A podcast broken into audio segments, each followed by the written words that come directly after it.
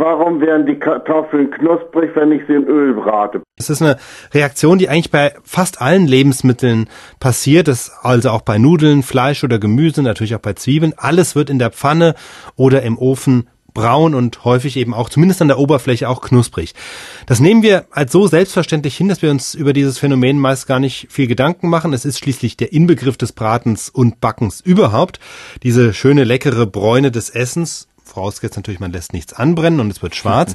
Aber es steckt hinter diesen Vorgängen immer eigentlich die gleiche Art von chemischer Reaktion. Die hat auch einen Namen. Das ist die sogenannte Maillard-Reaktion, benannt nach einem französischen Chemiker.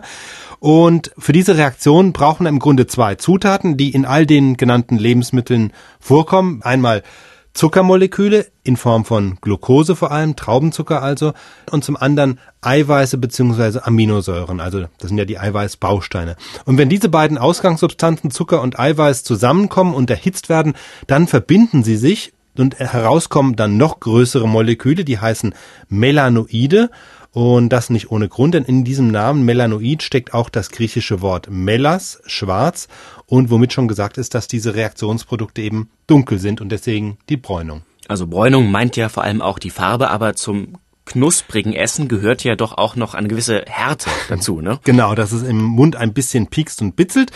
Ähm, ja, das passiert genau auch bei der gleichen Reaktion.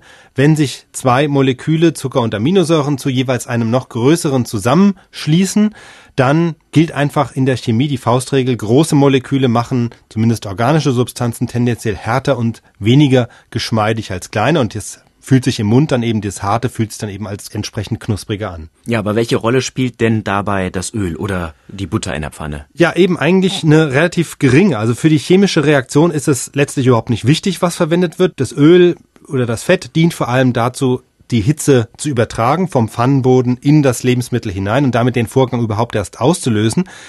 Das Öl ist natürlich auch nochmal in vielen Fällen ein Geschmacksträger an sich. Es trägt ja auch Geschmacksaromen und in der Pfanne verhindert es natürlich bei klassischen Pfannen, dass die Sachen nicht anbraten. Aber diese Maillard-Reaktion, die funktioniert auch ohne Fett. Also Kartoffeln werden im Ofen bekanntlich auch ohne Fett braun und genauso das Toast im Toaster. Man muss allerdings dazu sagen, ähm, ich habe diese Melanoide angesprochen, diese braunen Endsubstanzen. Bei dieser Maillard-Reaktion entstehen unter Umständen aber auch noch daneben andere Substanzen, die weniger beliebt sind. Dazu gehört das berüchtigte Acrylamid. Ist auch ein Ergebnis der Maillard-Reaktion und das entsteht vor allem dann bei besonders großer Hitze und dann, wenn die Ausgangssubstanz trocken ist. Also relativ viel Acrylamid wird bekanntlich in Kartoffelchips immer wieder nachgewiesen, aber es kommt auch vor im Brot oder im Kaffee. Und ähm, da ist übrigens gerade eine Studie erschienen, wonach Kartoffelchips, die man im Frühjahr kauft, mehr Acrylamid enthalten als die, die man im Herbst kauft.